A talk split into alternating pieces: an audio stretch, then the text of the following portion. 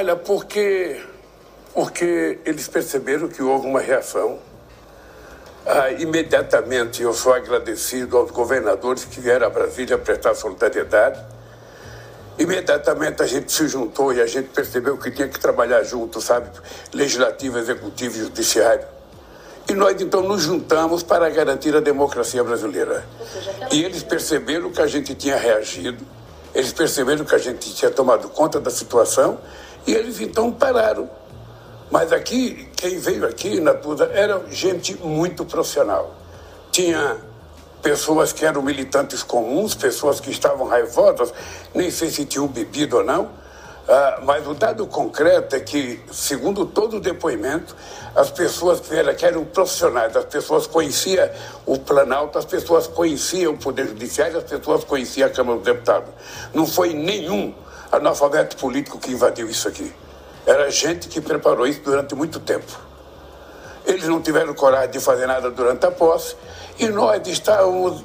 Na verdade, nós cometemos um erro, eu diria, elementar. Ou seja, a minha inteligência não existiu. Eu saí daqui na sexta-feira com a informação que, tava, que tinha só 150 pessoas no acampamento, que estava tudo tranquilo, que não ia permitir que entrasse mais ônibus, que não ia permitir que juntasse mais ninguém. Eu viajei para São Paulo na maior tranquilidade. Né? E aconteceu o que aconteceu. E depois que aconteceu, aí você vai ver na rede social e, e estava sendo convocada há mais de uma semana. A Polícia Federal, inclusive, no sábado faz um ofício, o diretor-geral da polícia, é, dizendo que havia, que havia esse, esse risco. Mas quando o senhor fala de inteligência, o senhor está falando do gabinete de, da ABIN, do Gabinete de Segurança eu, Institucional? Eu tô, aqui nós temos inteligência do Exército, nós temos inteligência do GFI, nós temos inteligência da ABIN, nós temos inteligência da Marinha, nós temos inteligência da Aeronáutica. Ou seja, a verdade é que nenhuma dessas inteligências serviu para avisar ao presidente da República, ou seja, que poderia ter acontecido isso. Se eu soubesse na sexta-feira que viria 8 mil pessoas aqui, eu não teria saído de Brasília. Eu, saí porque estava tudo muito, muito tranquilo, até porque a gente estava vivendo ainda a alegria da posse. A posse foi uma festa marcante que eu não sei em que momento da história vai acontecer outra igual aquela. Muita gente, muita alegria, muita tranquilidade, muita festa.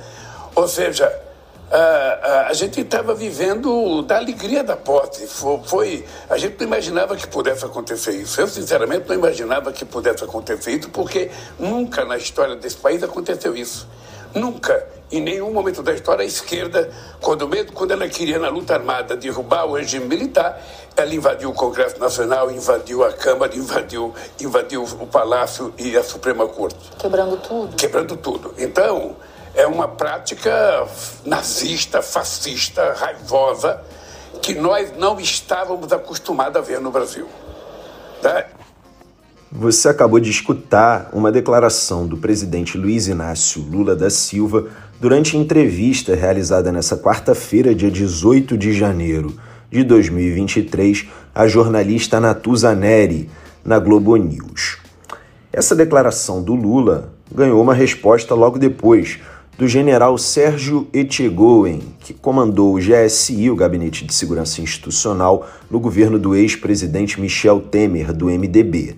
O general afirmou no programa Pampa Debates da emissora gaúcha TV Pampa que fica difícil pacificar o país quando o presidente da República dá uma entrevista na qual dá a entender que não confia nas suas forças armadas. O Etchegoyen ainda disse que as declarações do Lula são uma covardia, porque o presidente sabe que ninguém das Forças Armadas vai convocar uma coletiva de imprensa para rebatê-las. Para ele, trata-se de uma velha tática de procurar culpados, palavras do próprio general. Bom, e prosseguindo com as declarações do Lula, nessa entrevista que teve cerca de 50 minutos à Globo News, o presidente falou também que os atos deram a ele a impressão de que seria o começo de um golpe de Estado. O presidente falou ter ficado com a impressão de que o pessoal estava acatando ordem que o ex-presidente Jair Bolsonaro deu durante muito tempo. São as palavras do Lula. E apesar dessas percepções, O presidente afirmou também que é contra a instalação de uma CPI, uma comissão parlamentar de inquérito, para investigar as responsabilidades pelos atos com pautas golpistas, porque, segundo ele, isso pode criar uma confusão tremenda.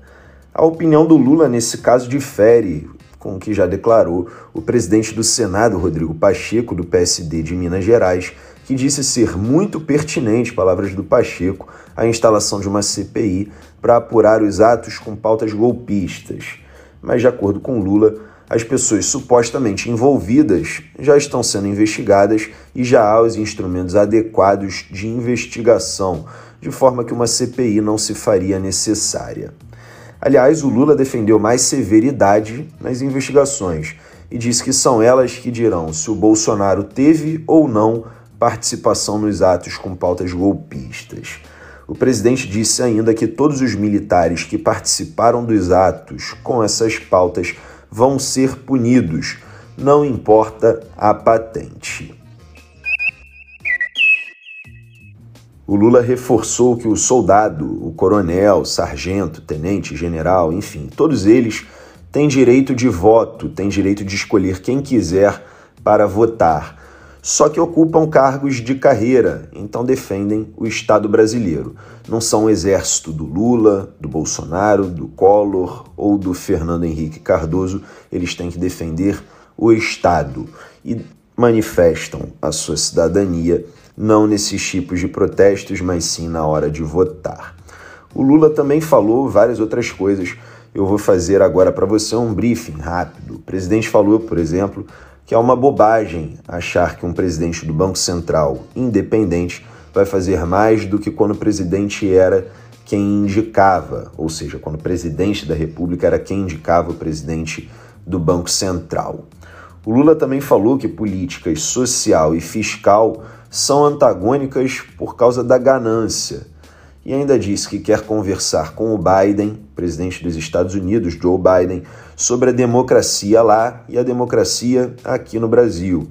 Disse ainda que vai receber o chanceler da Alemanha, porque esse movimento de extrema-direita é um fenômeno internacional. Então, aí algumas declarações do Lula nessa entrevista que durou cerca de 50 minutos à Globo News, realizada nessa quarta-feira, dia 18 de janeiro.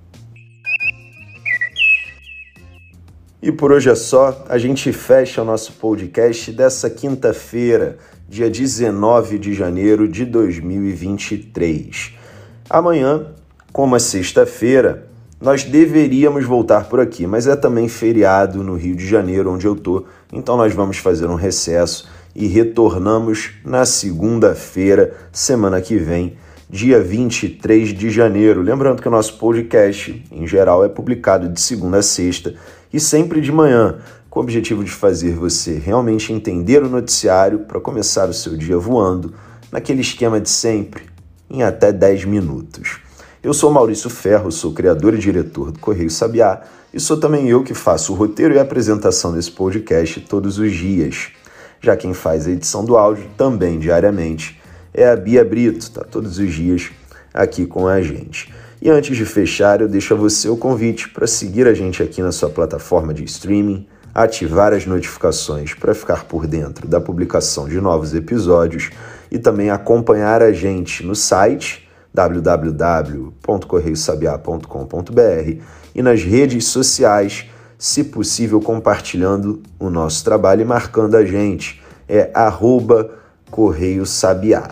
Embora a gente não volte no podcast nessa sexta, a gente continua normalmente nossas atividades em todas as redes e também no nosso site, onde a gente continua fazendo curadorias de notícias para que você entre lá e tenha logo acesso de cara a tudo que você precisa saber para ficar bem informado. Desejo a você uma excelente quinta, uma excelente sexta também, um ótimo final de semana e eu te espero na segunda-feira. Até lá!